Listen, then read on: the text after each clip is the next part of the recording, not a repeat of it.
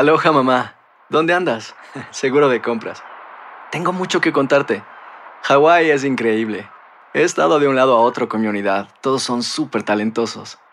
Ya reparamos otro helicóptero Blackhawk y oficialmente formamos nuestro equipo de fútbol. Para la próxima te cuento cómo voy con el surf y me cuentas qué te pareció el podcast que te compartí, ¿ok? Te quiero mucho. Be All You Can Be, visitando goarmy.com diagonal español. When you buy a new house, you might say, Shut the front door! Winning! No, seriously, shut the front door. We own this house now. But you actually need to say, Like a good neighbor, State Farm is there.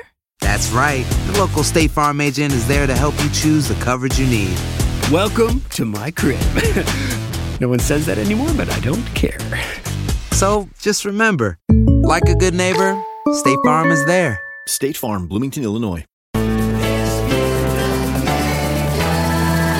Bienvenidos al podcast con los mejores momentos de Despierta América.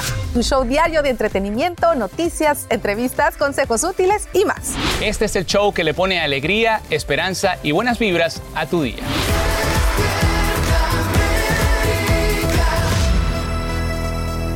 Muy buenos días, viernes 10 de septiembre del 2021. Gracias, muchas gracias por amanecer con nosotros aquí en Despierta América. Bienvenidos. Mañana se cumplen 20 años de los ataques terroristas al World Trade Center y al Pentágono. Por eso hoy Univisión inicia una cobertura especial en homenaje a las víctimas de esa tragedia. 20 años de un acontecimiento que no olvidaremos y aquí en Despierta América se vio en vivo. Hoy vamos a conversar con algunos de nuestros colegas que tuvieron el enorme reto de reportar desde el lugar de los hechos. Así es, don Francisco, Cristina, María Elena Salinas, Neida Sandoval, quien dio la noticia hace 20 años aquí en Despierta América, Fernando Fiore, que trabajó en las Torres Gemelas. Todos ellos nos acompañan hoy y María Antonieta Collins encabeza nuestra cobertura en vivo desde Nueva York. Señores, quédense con nosotros, con esta familia que siempre quiere verlos bien informados. Ahora, Sacha Preto. Claro que sí, arrancamos con imágenes en vivo de la Gran Manzana, donde ya comienzan los tributos a horas del aniversario número 20 de estos atentados terroristas contra las Torres Gemelas, el Pentágono y el oeste de Pensilvania, el 11 de septiembre de 2001. En instantes volveremos con este tema tan importante. Antes queremos analizar el impacto de un esperado anuncio para la comunidad migrante. ¿De qué les hablo? Es que hoy se publica el registro federal la decisión de extender el estatus de protección temporal, TPS, para miles de inmigrantes de seis naciones. Como te informamos aquí en Despierta América, la administración Biden aprueba una prórroga automática de 15 meses que beneficiará a más de 400 mil tepecianos, entre ellos hondureños, salvadoreños, nicaragüenses y jefes de Estado, así como activistas y titulares del programa reaccionan a este anuncio y los detalles nos los brinda Edwin Pitti en vivo desde Washington, D.C. Edwin, muy buenos días. Así es, Sacha, muy buenos días. Hay gran expectativa y ya muchas personas tienen comentarios positivos con respecto a esta decisión que extiende hasta el próximo 21 de diciembre del año 2022 el permiso de trabajo para casi 400 mil beneficiarios del TPS, entre ellos 200 mil que son de El Salvador. Sin embargo, es importante recalcar que no es la solución permanente para el problema e incertidumbre que han vivido todos estos beneficiarios el estatus de protección temporal. Escuchemos lo que dijo un abogado de inmigración no se necesita pagar para renovar este permiso de trabajo para este amparo del TPS.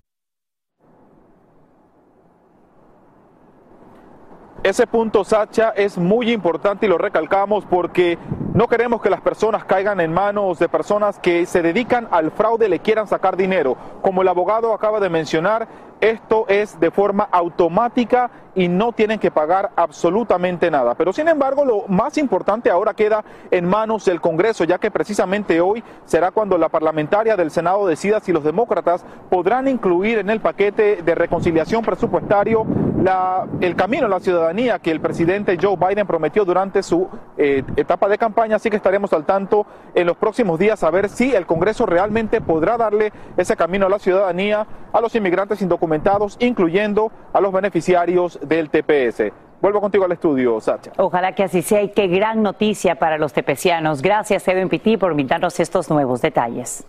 Y quiero contarles que amanecemos conociendo a profundidad las seis acciones con las que el presidente Biden planea fortalecer el combate a la pandemia. Los mandatos de vacunas para empleados están de primero en la lista y sería el punto más controversial. A partir de ahora, todos los trabajadores y contratistas del gobierno federal deben inmunizarse. En cuanto a las empresas con más de 100 trabajadores, el pedido es que su personal reciba las dosis contra el coronavirus o que se someta a una prueba semanal. Y el nuevo plan de la administración Biden también incluye exhortar a la industria de entretenimiento para que requieran la tarjeta de vacunación en conciertos y estadios. Y atención viajeros, el mandatario también anuncia que van a duplicar las multas a pasajeros que se nieguen a usar las mascarillas en los aviones. Tendrían que pagar hasta 3 mil dólares si no lo hacen. Y a partir de hoy, todos los estudiantes mayores de 12 años deben vacunarse contra el coronavirus si quieren ir a una escuela en persona en Los Ángeles. Así lo acaba de aprobar la Junta del segundo distrito escolar más grande del país, lo que quiere decir que para las primeras semanas de diciembre los alumnos tendrían que tener sus dosis completas. En vivo desde Los Ángeles, Socorro Cruz tiene las reacciones a esta medida que genera polémica. Muy buenos días, Socorro, cuéntanos.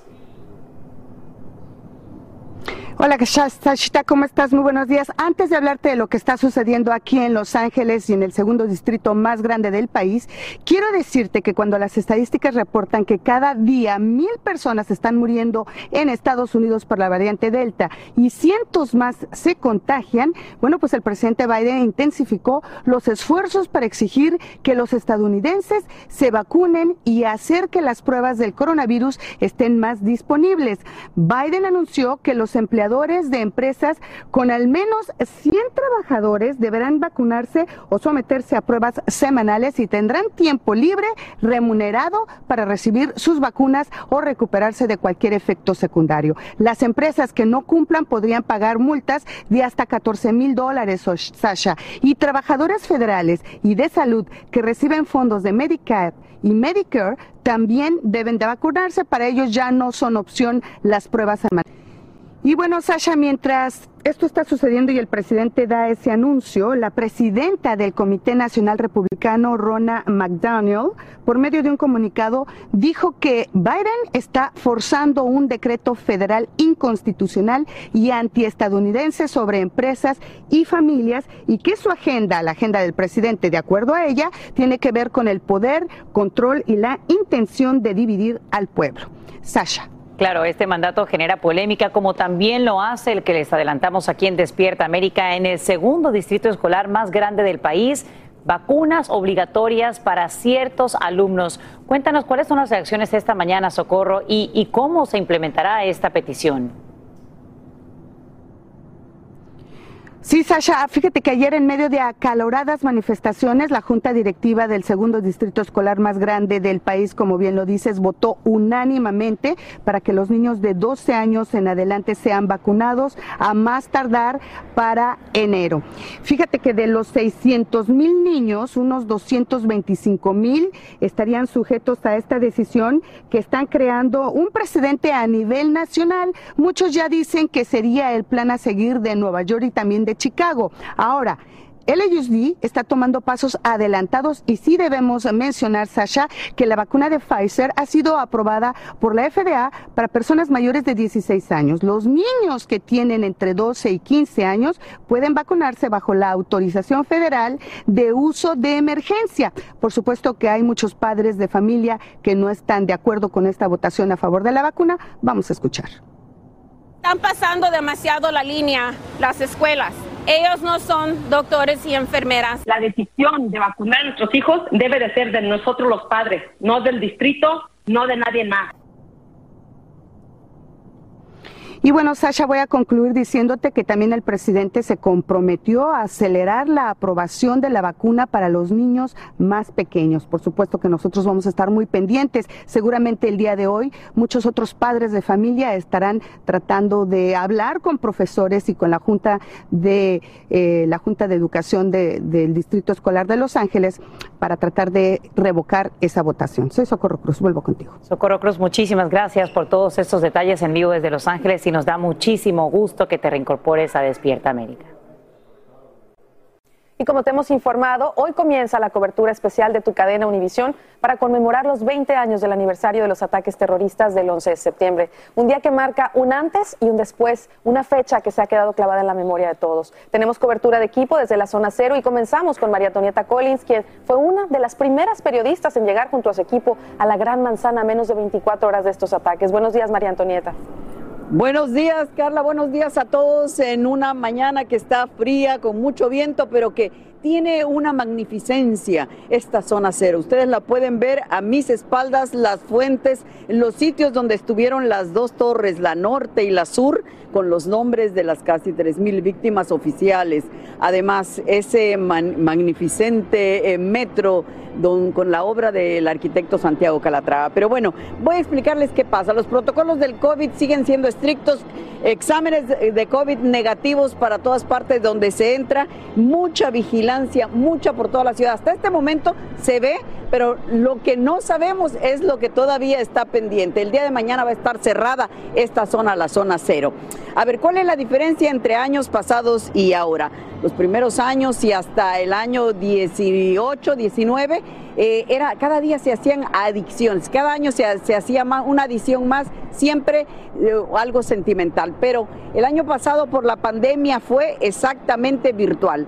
Ahora, ahora es diferente. El presidente Biden iniciará un tour que tiene que ser de una logística precisa porque estará en los puntos donde cayeron los aviones. Empieza en Nueva York a la hora que cayeron los aviones, a la hora que impactaron esos aviones. Empieza en Nueva York, después se va a Pensilvania, a Shakespeare y de ahí terminará en el Pentágono. El reto, lo repetimos, será cumplir con el estricto horario para que se encuentre ahí donde ha prometido. Las familias le dijeron, no venga usted, presidente Biden, a Nueva York si usted no desclasifica documentos. Los desclasificó de la comisión del 911 y estará en Nueva York el día de mañana. Así que por el momento es todo en este primer envío, Carlita.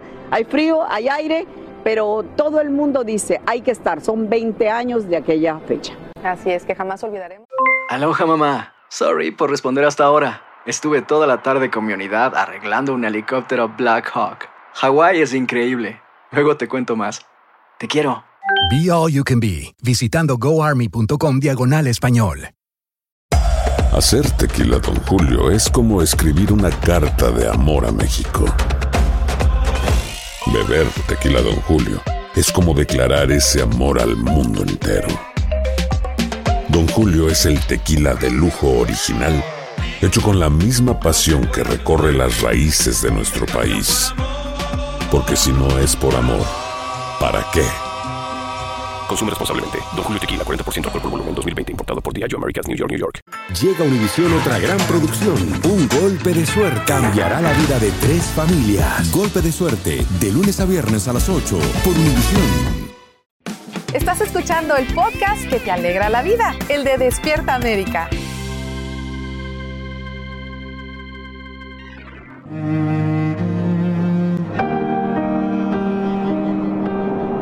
Maris Díaz, corresponsal de Despierta América en Nueva York, gracias por estar con nosotros en la zona cero. Tienes una de esas historias que parten el alma, decenas así que es, hemos vivido. Así es, María Antonieta. Muchas de las personas, bomberos, policías, paramédicos, personas que estuvieron ahí limpiando en la zona cero, siguen sufriendo 20 años después y sus familiares también. Veamos.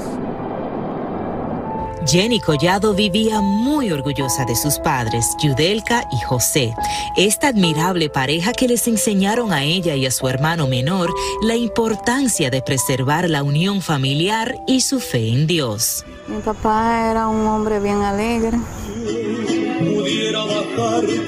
Era como el alma gemela de mi mamá, o sea que siempre eran juntos que andaban, que siempre no se separaban nunca.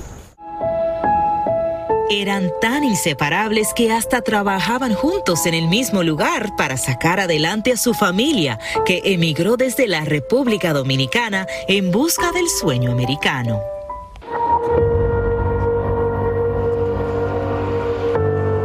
Trabajaron juntos en la zona cero. Sí, ellos trabajaron juntos en la zona cero, duraron un tiempo ahí eh, haciendo limpieza. Esta neoyorquina también nos dijo que sus papás, que en aquel entonces tenían 37 años de edad, se sentían honrados de laborar en el área donde una vez estuvieron las Torres Gemelas, porque estaban aportando su granito de arena en la restauración de la ciudad tras los ataques terroristas del 9-11 y aprovechaban todas las horas extras que su jefe les ofrecía, sin imaginarse el peligro que esto representaría para su salud. Todo ese polvo que se acumuló en ese sitio, ellos lo parece que lo respiraron y se enfermaron con eso. Mi mamá se enfermó de cáncer. Mi papá sufrió del corazón, eh, tuvo una operación de corazón abierto. Yudelka y José pasaron 16 años de sus vidas en tratamientos constantes para poder sobrevivir las secuelas de estas enfermedades, que los médicos afirmaron fueron a causa de toda la contaminación en la zona cero a la que estuvieron expuestos durante las labores de limpieza. Pero cuando lograron sentir un poco de tranquilidad, aparece el coronavirus. Y por temor a contagiarse en Nueva York, que fue el epicentro de la infección, huyeron a la República Dominicana. La vez que yo hablé con mi papá, yo le dije, papi, yo quiero ir a Santo Domingo porque yo lo veía que él se sentía triste, como con depresión lo veía, como concho, me, me voy a morir. Bueno, como que yo sentía que eso era lo que él pensaba. Entonces, eh, yo dije, papi, yo quiero ir para Santo Domingo, yo te quiero ir a ver. Me dice, no, Jenny, quédate para que cuida a tus hijos.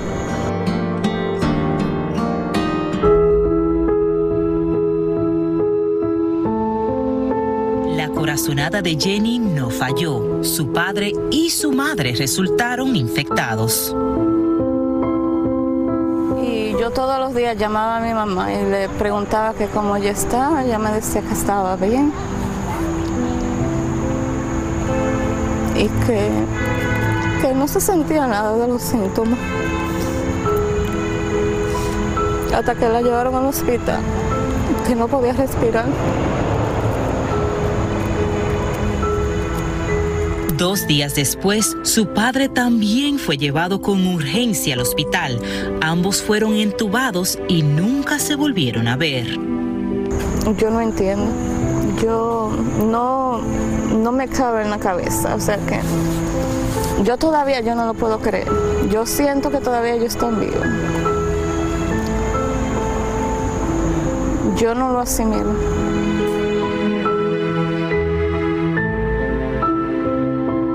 Dices que ellos siempre estaban juntos. ¿Tú crees que esto fue parte del destino de que murieran así? Yo creo que juntos? creo que sí. Porque como yo decía, hasta que la muerte nos separe. Si tuvieras esa última oportunidad de decirle algo a tu mamá y a tu papá, ¿qué le dirías? Que los amo. Que los amo y los quiero.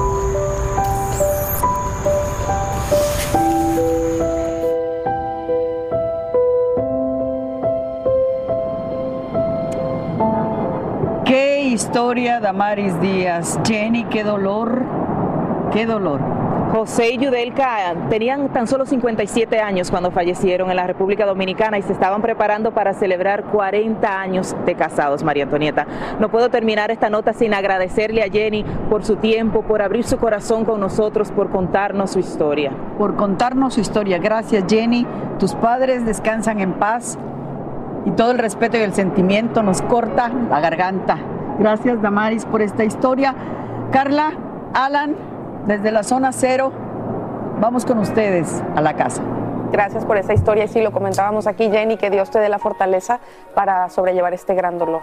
¿Cuántas personas no sucumbieron ante esa tragedia del 9-11 con de los pulmones, con el cáncer, con todo lo que inhalaron, ayudaron y mira, eh, la siguiente tragedia, el COVID también, y se los termina llevando. Historias como esa recordaremos el día de hoy. Vamos a un mensaje de nuestras afiliadas y volvemos. Y bien, como saben, toda esta mañana tenemos cobertura especial de los preparativos para el aniversario número 20 de los atentados terroristas del 11 de septiembre. Una fecha que sin importar en qué parte del mundo estabas, seguramente recuerdas lo que estabas haciendo en ese preciso momento.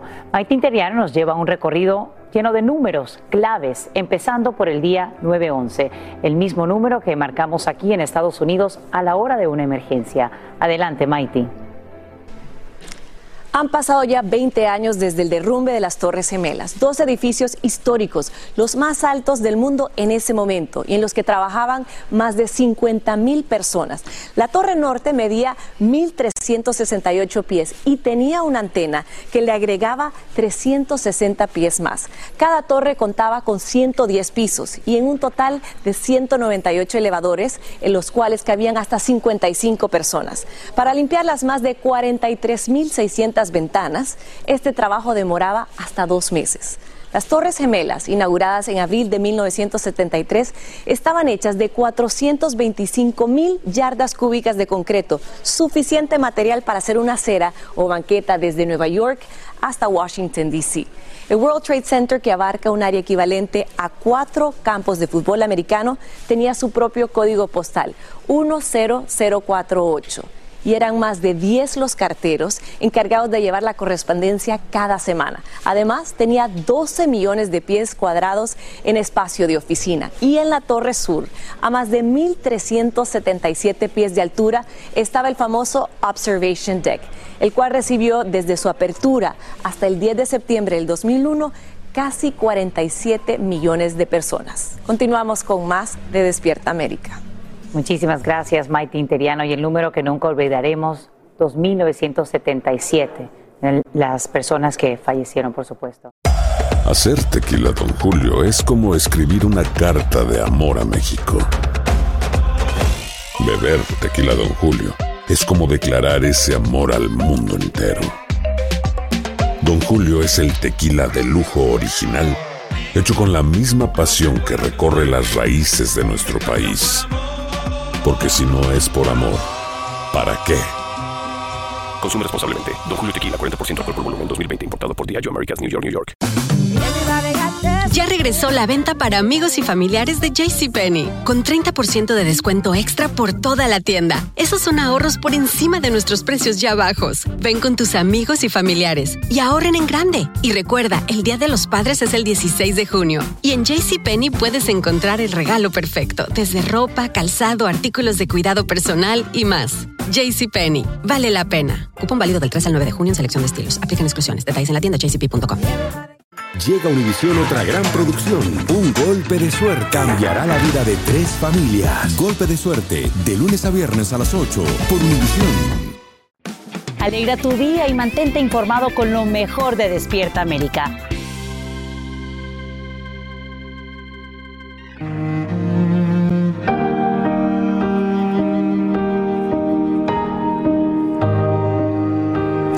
Por seguir con nosotros. Hoy martes estamos, bueno, eh, eh, hoy viernes estamos recordando ¿no? a todas estas víctimas, como vieron, el 11 de septiembre del 2001, en la programación regular de Despierta América fue interrumpida.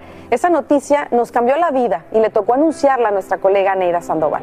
Así fue como Neida reportó por primera vez en la cadena Univisión lo que pasó el 9-11 hace 20 años. Muy buenos días. Les saluda Neida Sandoval. Interrumpimos nuestra programación habitual para ir con un boletín informativo. Precisamente como están viendo en este momento, son imágenes en vivo desde Nueva York. Un avión se estrelló precisamente hoy contra una de las torres del World Trade Center como bien uno de los rascacielos más famosos de la Gran Manzana y según testigos el avión fue un bimotor comercial que chocó cerca del piso 80 de la edificación que está envuelta como ven en llamas, hay grandes nubes de humo y también es eh, perfectamente visible en la fachada del edificio una enorme grieta que dejó la colisión.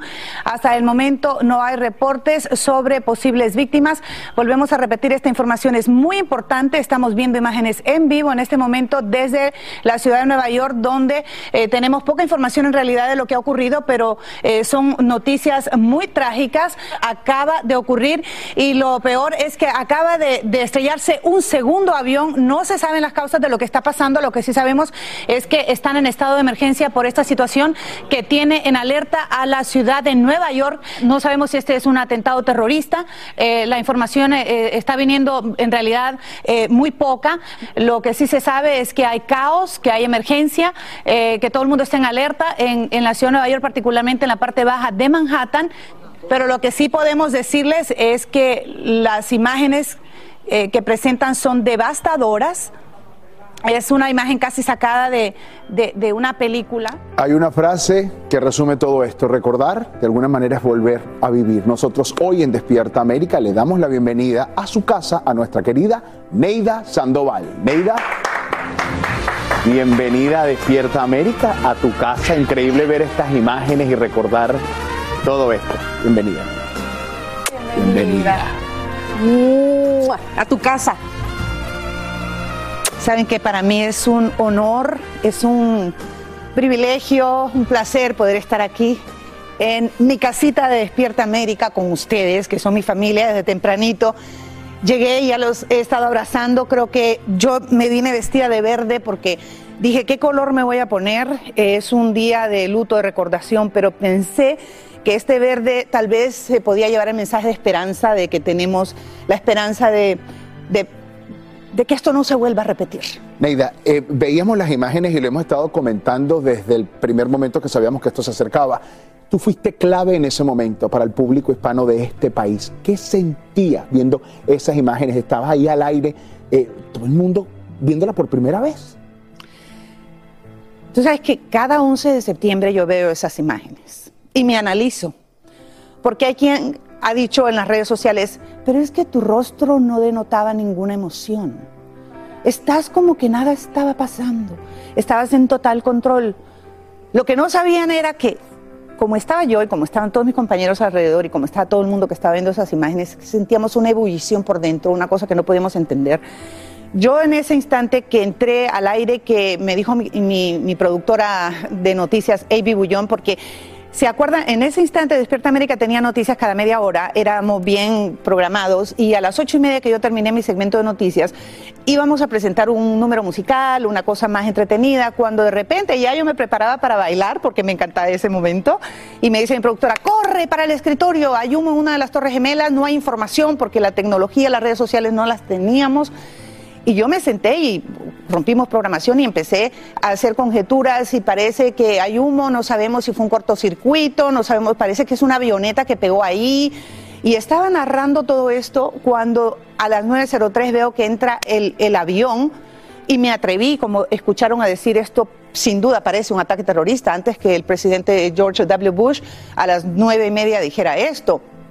Porque estábamos todos enterándonos al mismo tiempo. Normalmente los periodistas nos reunimos con nuestro equipo, leemos la información, tenemos control de la información. Aquí no había control de nada. Aquí no teníamos información, era muy, muy poca la información que llegaba y, estábamos adivinando y estábamos diciendo lo que estábamos viendo todos al mismo tiempo en las imágenes. Pero cuando yo vi entrar ese avión, yo sentí esto no es un accidente, esto no es normal.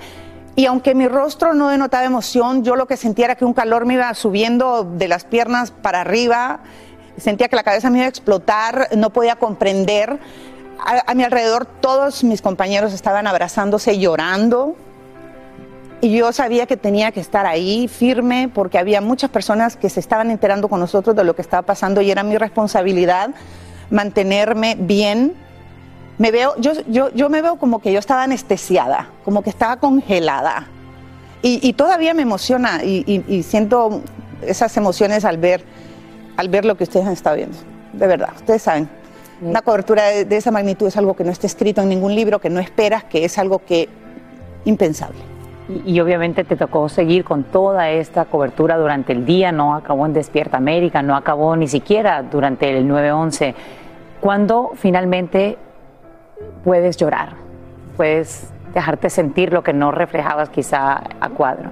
Tú sabes que el primer avión, el vuelo 11 de American, pegó a las 8.46. yo creo que como unos cinco minutitos después entramos al aire y estábamos narrando, narrando a las 9.03, pegué el avión. Y bueno, cuando yo estuve narrando hasta que cayó la Torre Sur, y en eso venía Jorge, Marielena y todo el equipo para acá. Y luego yo eh, les pasé la cobertura al noticiero Univisión y yo me fui para el cuarto de satélite. Estuvimos transmitiendo todo el día sin parar. Yo no había hablado con David, yo no tenía mis hijos todavía. Yo llegué a la casa de noche. Mi marido es un veterano de, de, Estados Unidos que trabajó con el Departamento de Contrainteligencia Militar. Em, tratando de evitar este tipo de, hechos terroristas, ayudando en otros países como el mío y en América del Sur y en otros países. Y siempre la plática de contraterrorismo y de terrorismo en mi casa fue una plática normal entre mi esposo y yo. Cuando yo no tuve tiempo de pensar ni de hablar con él, él se comunicaba con Avi, mi productora, y cuando yo llegué a la casa de noche, no sé qué hora, cuando yo me estacioné frente a la casa, yo vi la bandera de Estados Unidos a media asta en mi casa. Entré, nos abrazamos y lloramos. Lloramos y le dije, I'm sorry, David, que pasó en tu casa. Porque tú trabajaste tanto para que esto no pasara en otros países y pasó en tu casa. Él estaba destruido, nos abrazamos, no sé, lloramos y, y al día siguiente a madrugar, porque eh, la cobertura de estos hechos siguieron, empezó la guerra contra el terrorismo, no paramos semanas, meses trabajando en equipo. Eh, eh, alternábamos todos juntos, en equipo, con una cobertura muy extensa, pero sí fue yo creo que un momento muy personal para cada uno. Sabes que verte aquí vulnerable, eh, como todos nosotros, como todos nos, nos, sentíamos en ese momento y con la responsabilidad de mantener la calma al aire, de verdad que, que, nos llena de orgullo que haya sido parte de nuestra familia. Te quedas con nosotros, vamos a seguir pues recordando estos momentos que nos marcaron a todos. Hace 20 años también, al igual que Neida, Cristina, Don Francisco, María Elena Salinas y Fernando Fiore reportaron esta tragedia de las Torres Gemelas y el Pentágono. Hoy todos ellos nos acompañan para seguir recordando aquel 11 de septiembre que se volvió parte de nuestra historia. Hacer tequila, don Julio, es como escribir una carta de amor a México. Beber tequila, don Julio, es como declarar ese amor al mundo entero. Don Julio es el tequila de lujo original, hecho con la misma pasión que recorre las raíces de nuestro país. Porque si no es por amor, ¿para qué? Consume responsablemente. Don Julio Tequila, 40% alcohol por volumen, 2020. Importado por Diageo Americas, New York, New York. Ya regresó la venta para amigos y familiares de JCPenney. Con 30% de descuento extra por toda la tienda. Esos son ahorros por encima de nuestros precios ya bajos. Ven con tus amigos y familiares. Y ahorren en grande. Y recuerda, el Día de los Padres es el 16 de junio. Y en JCPenney puedes encontrar el regalo perfecto. Desde ropa, calzado, artículos de cuidado personal y más. JCPenney. Vale la pena. Cupón válido del 3 al 9 de junio en selección de estilos. Aplican exclusiones. Detalles en la tienda jcp.com. Llega a Univisión otra gran producción. Un golpe de suerte cambiará la vida de tres familias. Golpe de suerte. De lunes a viernes a las 8 por Univisión. Continuamos con el podcast más divertido de tu día. Despierta América. Cumplen 20 años de los ataques terroristas al World Trade Center y al Pentágono. Por eso hoy Univisión inicia una cobertura especial en homenaje a las víctimas de esa tragedia. Hace 20 años un acontecimiento que no olvidaremos y nuestra Neida Sandoval está aquí con nosotros esta mañana porque hace 20 años fuiste tú a través de la cadena Univisión quien reportó este incidente. Bueno, realmente que para mí es muy emotivo estar aquí de regreso a mi casa con ustedes, eh, poder compartir un poquito de ese sentimiento de lo que vivimos en aquel momento, de poder compartirlo con ustedes y abrazar a cada uno de los que se unieron con nosotros en ese momento a la cobertura y que hoy nos acompañan. Así es, así como está Neida, don Francisco, Cristina, María Elena Salinas, eh, van a estar con nosotros esta mañana aquí en Despierta América. Fernando Fiore, que trabajó en las torres, todos ellos nos acompañan hoy. Y María Antonieta Collis encabeza nuestra cobertura en vivo desde Nueva York. Señores, quédense con esta su familia que siempre los quiere mantener bien informados. Y para eso tenemos a nuestra Sacha Pleta. Bien, y precisamente esta mañana ya comienzan los preparativos para rendir tributo a las casi 3.000 víctimas de los atentados terroristas del 11 de septiembre. Aquí en Univisión iniciamos nuestra cobertura especial con los testimonios de quienes vivieron de cerca esta fecha que nunca olvidaremos. Ahora mismo saludamos en vivo desde la zona cero a María Antonieta Collins, quien junto a su equipo fue uno de los primeros en llegar a Nueva York a menos de 24 horas de los hechos. Adelante, Mac, buenos días.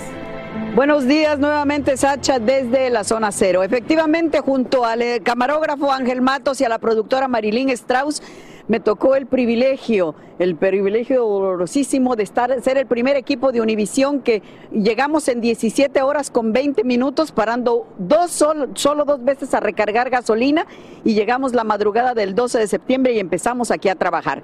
Me encanta siempre mostrarle a la gente lo que dicen los periódicos, porque los periódicos reflejan muchas cosas. Todos están hablando del plan del presidente Biden, pero mire, aunque mañana todos los periódicos van a tener sus ediciones especiales, sus suplementos especiales para guardar, se les adelantó el Wall Street Journal y les puso 911, 20 años después, un, un nombre muy parecido al nuestro del especial.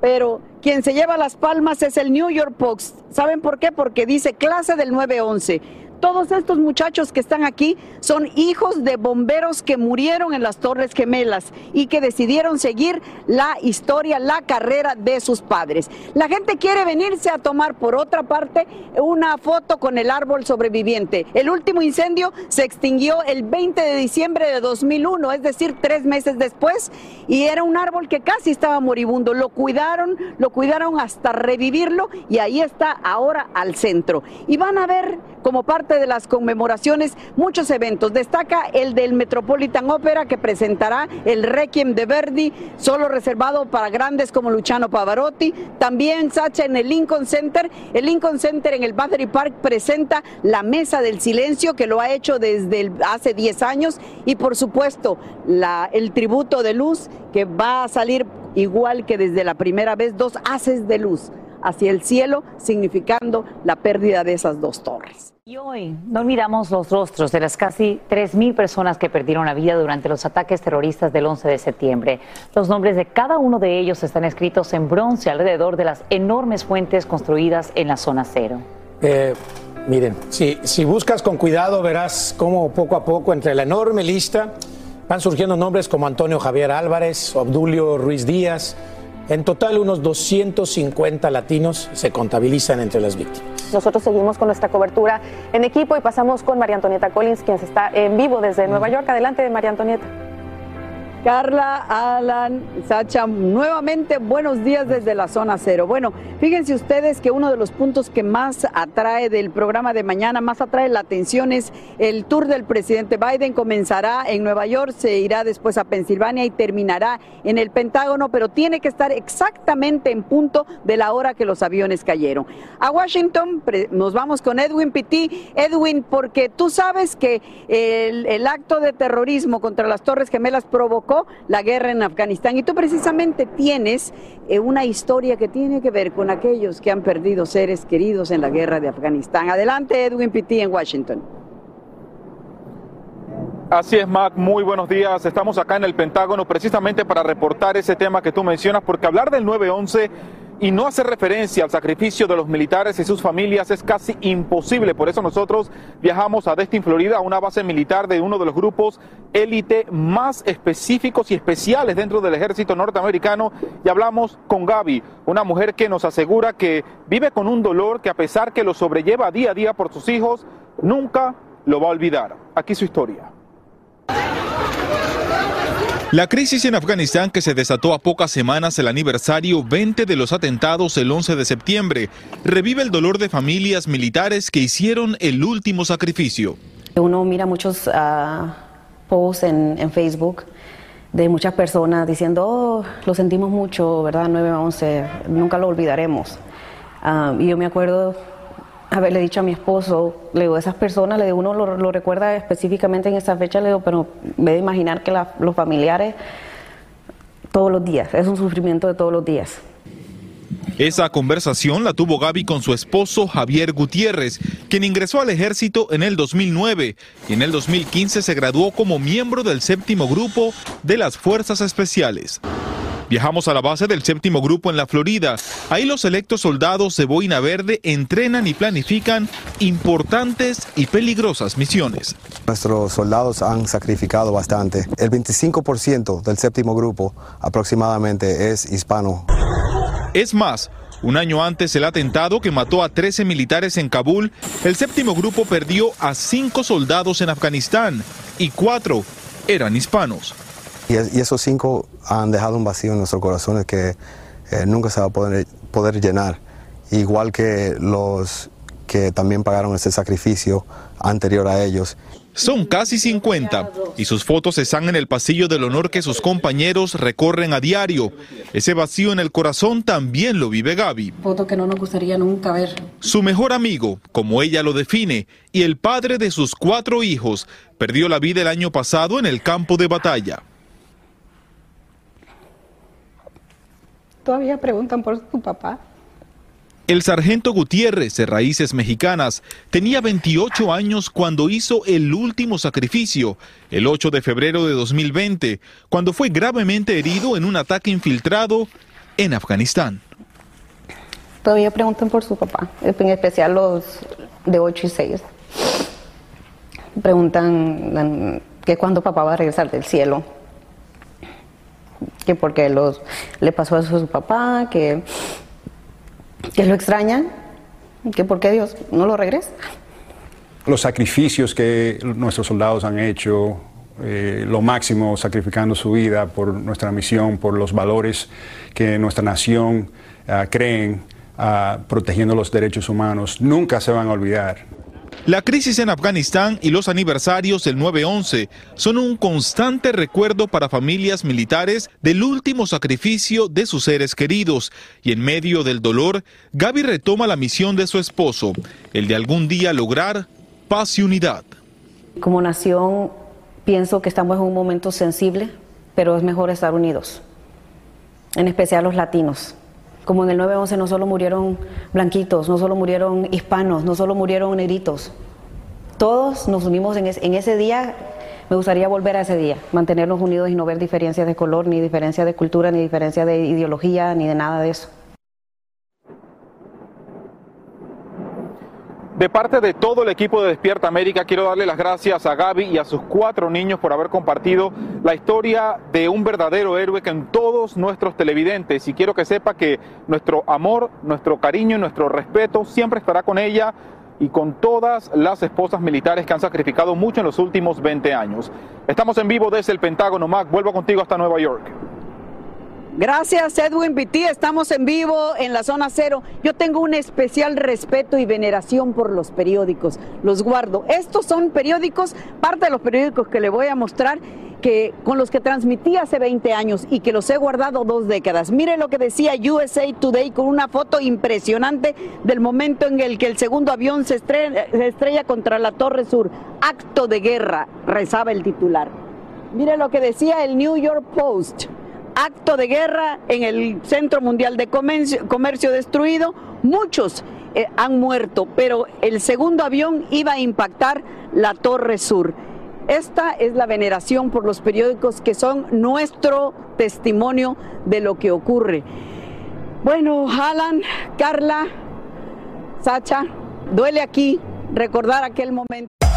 Hacer tequila, don Julio, es como escribir una carta de amor a México. Beber tequila, don Julio, es como declarar ese amor al mundo entero.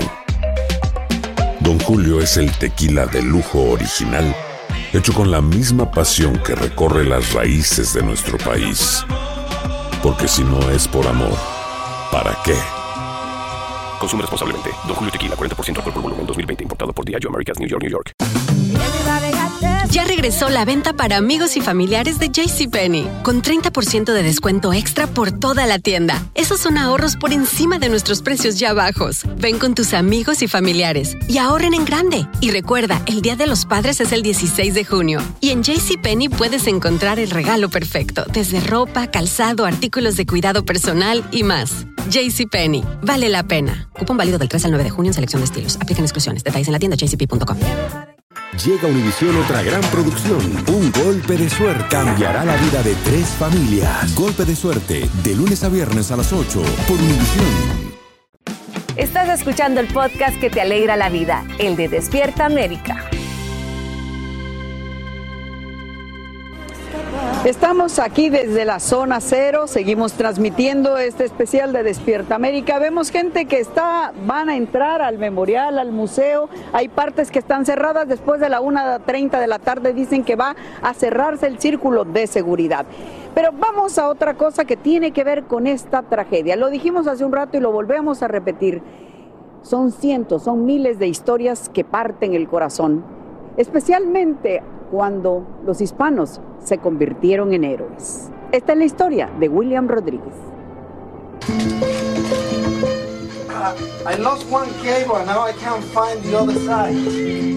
Para el puertorriqueño William Rodríguez, un día normal comenzaba a las 8 de la mañana en el primero de los seis sótanos de la torre norte del World Trade Center. Él y sus colegas de intendencia se reunían en la oficina donde eran como una familia y como en familia se hacían bromas. William, un soltero cuya única familia estaba en Puerto Rico, disfrutaba de su trabajo donde no perdía la oportunidad de jugar con todos. De sus bromas no se salvaba ni la seriedad de la jefa de despacho del entonces gobernador Mario Cuomo, quien tenía oficinas ahí mismo. ¿Qué recuerda de ese martes 11 de septiembre, de hace 20 años? Yo llamo a mi supervisor llamado Anthony Saltalamaquia y le digo, Anthony, ponme un día de enfermedad, no voy a ir a trabajar. Y el tipo me dice en inglés, no, estás loco, tienes que venir a trabajar. Porque si tú no vienes, nadie quiere hacer tu rutina. La rutina de William era especial. Barría y trapeaba los 2.071 escalones de los 110 pisos de la Torre Norte. Yo bajaba limpiando, eh, a veces subía dos y tres pisos para buscar el, el, el, el, trapeador con su buqueta y lo increíble de esto es que tú aclimatizas tu cuerpo. Cuando lo haces ya constantemente, tu cuerpo se, eh, se acostumbra. Empezaba en el restaurante Windows of the World, el piso más alto de la torre. ¿Conocía usted a la gente ahí? Toda la gente, toda la gente. ¿Se acuerda usted de ellos? Todos. ¿Por qué? Porque yo todos los días iba a Windows of the World porque me daban el desayuno gratis. Y tú sabes que cuando te dan algo gratis, tú vas a estar ahí temprano con tu bandejita.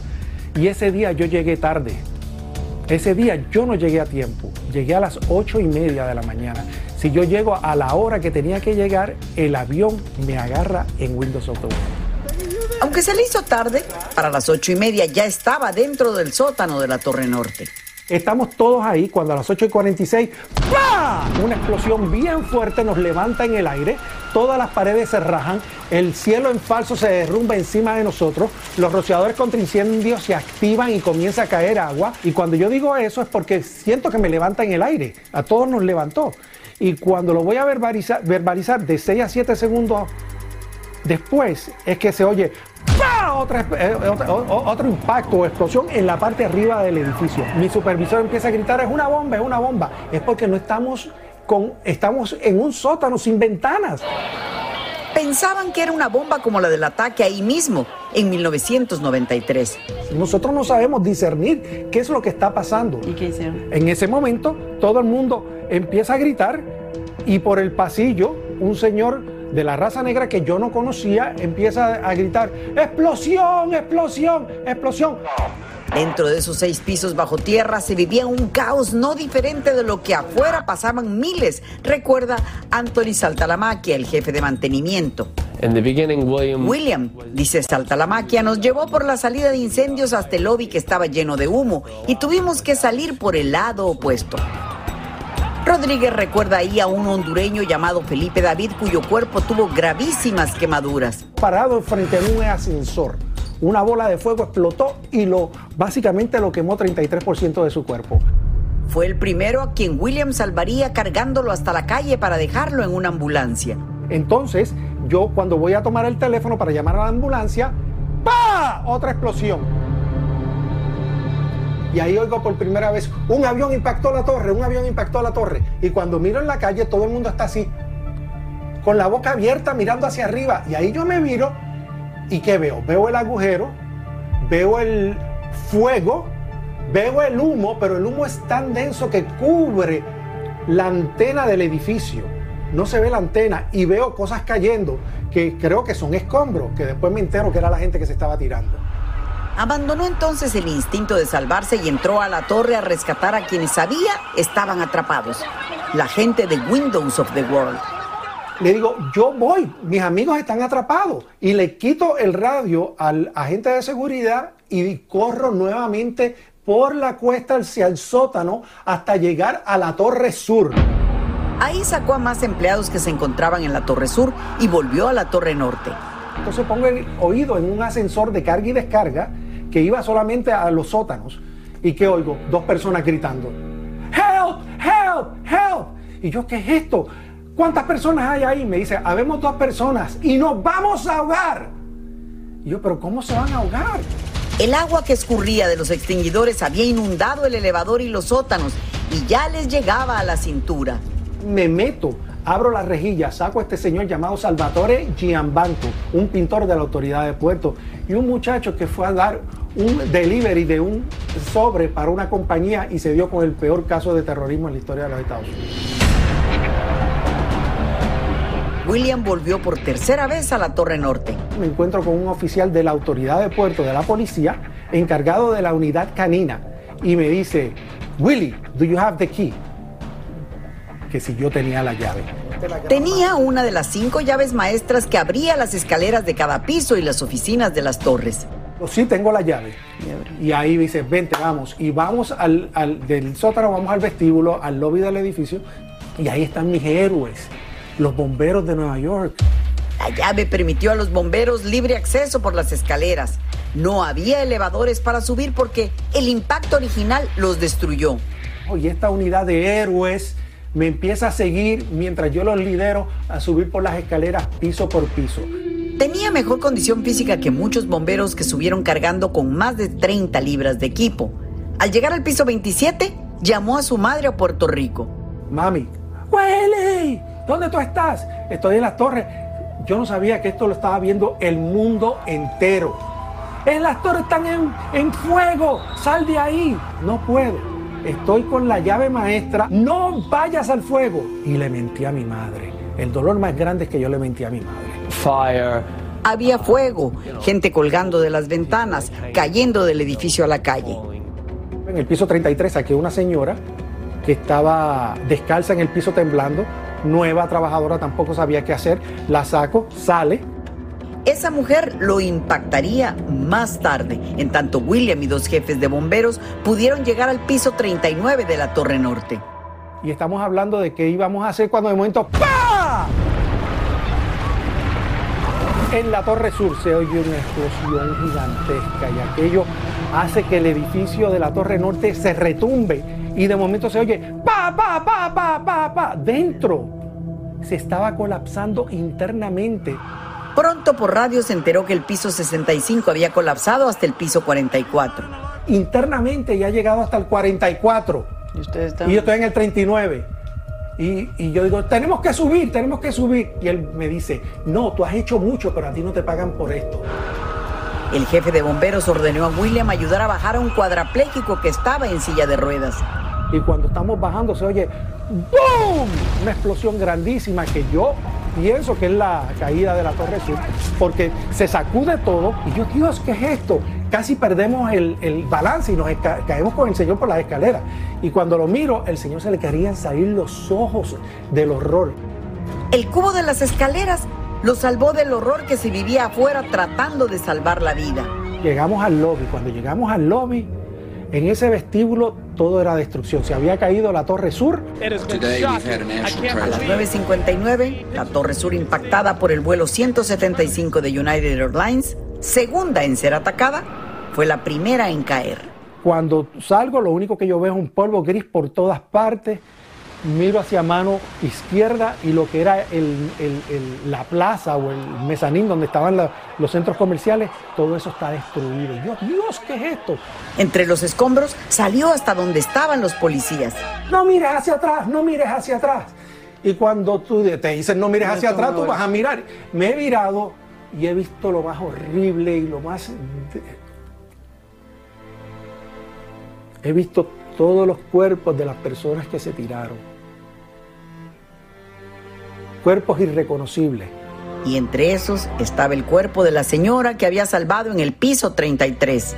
Yo veo eso y yo empiezo a gritar, yo, Dios, ¿qué es esto? Dios, ¿qué es esto? Y empiezo, empiezo a llorar y oigo, corre, corre, corre. Y lo único que yo veo es un camión de bomberos al frente mío y me tiro debajo del camión de bomberos y el edificio empieza a derrumbarse. Pa, pa, pa, encima del camión y quedo yo atrapado bajo los escombros. Pasó cuatro horas bajo los escombros hasta que, buscando sobrevivientes, los bomberos lo rescataron. Y yo digo, Dios, ¿qué pasó? ¿Qué es esto? Y empiezo a tocarme. Y yo, pero corrí. ¿Cómo corrí? Y yo pensé que había perdido las piernas. No me había roto un solo hueso. Eso fue un milagro de los milagros.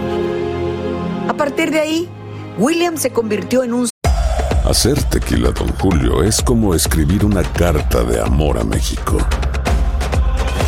Beber tequila, Don Julio, es como declarar ese amor al mundo entero. Don Julio es el tequila de lujo original, hecho con la misma pasión que recorre las raíces de nuestro país. Porque si no es por amor, ¿para qué?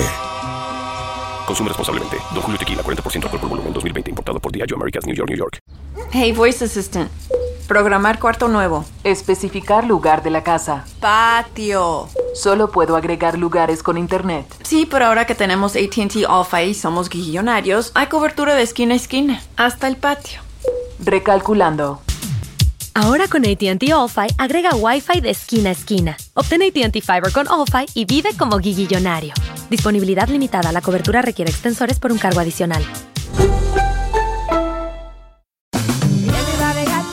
Regresó la venta para amigos y familiares de JCPenney, con 30% de descuento extra por toda la tienda. Esos son ahorros por encima de nuestros precios ya bajos. Ven con tus amigos y familiares y ahorren en grande. Y recuerda, el Día de los Padres es el 16 de junio. Y en JCPenney puedes encontrar el regalo perfecto, desde ropa, calzado, artículos de cuidado personal y más. JCPenney, vale la pena. Cupón válido del 3 al 9 de junio en selección de estilos. Aplican exclusiones. Detalles en la tienda jcp.com. sobreviviente símbolo de la resiliencia humana para salvar a otros.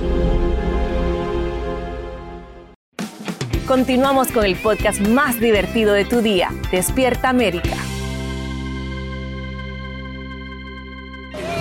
Gracias por continuar con nosotros esta mañana aquí en Despierta América. Sí, la ven, es nuestra Neida Sandoval. Sí. Yo estoy seguro que usted hace 20 años se enteró a través de Despierta América con Neida de esa terrible noticia, los peores ataques terroristas que se han cometido en este país, Neida. Sabes que me encanta estar con ustedes hoy porque yo creo que es parte de la terapia que necesitamos todos, los que de alguna manera en aquel momento estuvimos al frente de la información o detrás de la información y que somos al fin una familia que tiene ese mismo sentimiento de lo vivido. Así es, miren, un grupo de compañeros de Univisión, don Francisco, Jorge Ramos, María Antonieta Collin, Carla Martínez, Carlos Calderón y Tony Andrade en este momento nos van a contar dónde estaban y cómo recuerdan los atentados del 9-11 con nuestra Marcela Sarmiento. Vamos a ver. Bueno, la verdad es que yo había hecho mi rutina de deporte de todos los días y al regresar puse la televisión Se estrelló en y justo veo una noticia de último minuto. un avión bimotor. Eh, sabemos que hay testigos que vieron lo que Fue Neida la primera que, que dio la noticia, ¿no? Y, y yo no lo podía creer, o sea, estábamos ahí en vivo, mirando todo.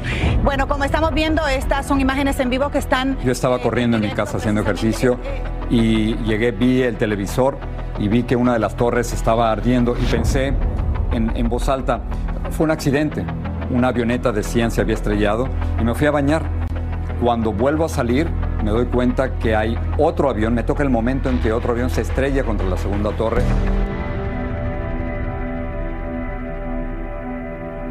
En ese momento todos nos miramos y nos dimos cuenta que ya no era un accidente. Eh, las caras eran de una tristeza, una incertidumbre, eh, la energía se apoderó del cuarto y era, no sabíamos qué pasaba. En ese momento pensamos, estamos en guerra. Hicimos dos cosas, creo que todos. Primero, proteger a los tuyos. Entonces, mi hijo Nicolás, de tres años, estaba en el kinder. Eh, fuimos por él volando y lo trajimos a la casa para protegerlo.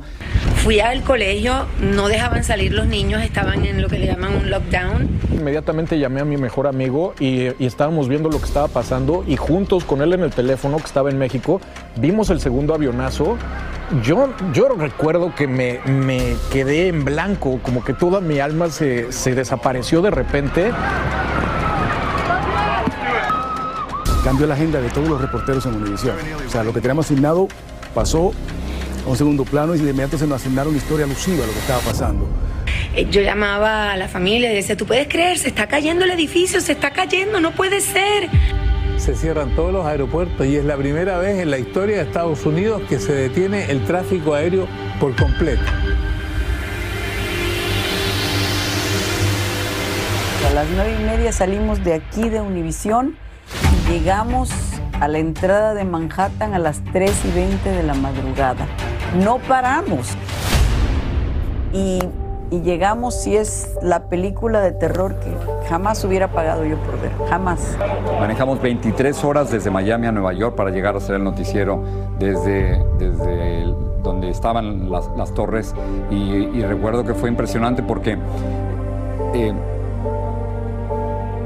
estaba respirando a los que habían fallecido, combinado con, con cemento pulverizado y todo esto se te metía entre la ropa y, el, y el cuerpo.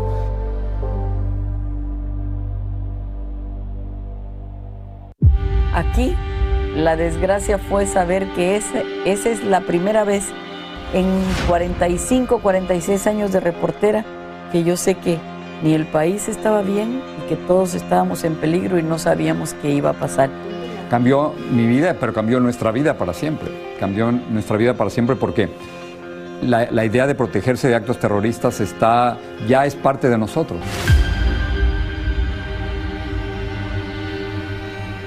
Todos los comunicadores creo que expresaron de la mejor manera lo que se sintió. Wow, y sabes que yo vuelvo a ese día. Mis emociones, eh, me siento vulnerable. Escuchar a Carla decir, sentíamos que estábamos en guerra, sí. Sentíamos que nos iban a atacar, sí, no sabíamos. Buscar a nuestros hijos, abrazarnos, llorar. Esas eran las emociones en ese momento y creo que todos volvemos a ese instante. Neida, era sentir que esa seguridad que teníamos durante mucho tiempo, que estábamos en el país más seguro del mundo, se derrumbaba metafóricamente como se derrumbaron entonces ahí eh, las torres. Ese instante cuando yo estaba al aire, que yo estaba al aire cuando entró a las 9.03 el avión y cuando se empezó a desmoronar la torre yo sentía que era que yo también estaba pasando por lo mismo y sé que tú también lo sentiste. Así es, familia. Por dentro. 9.11, 20 años después. Así termina el episodio de hoy del podcast de Despierta América. Síguenos en Euforia, compártelo con otros, públicalo en redes sociales y déjanos una reseña. Como siempre, gracias por escucharnos.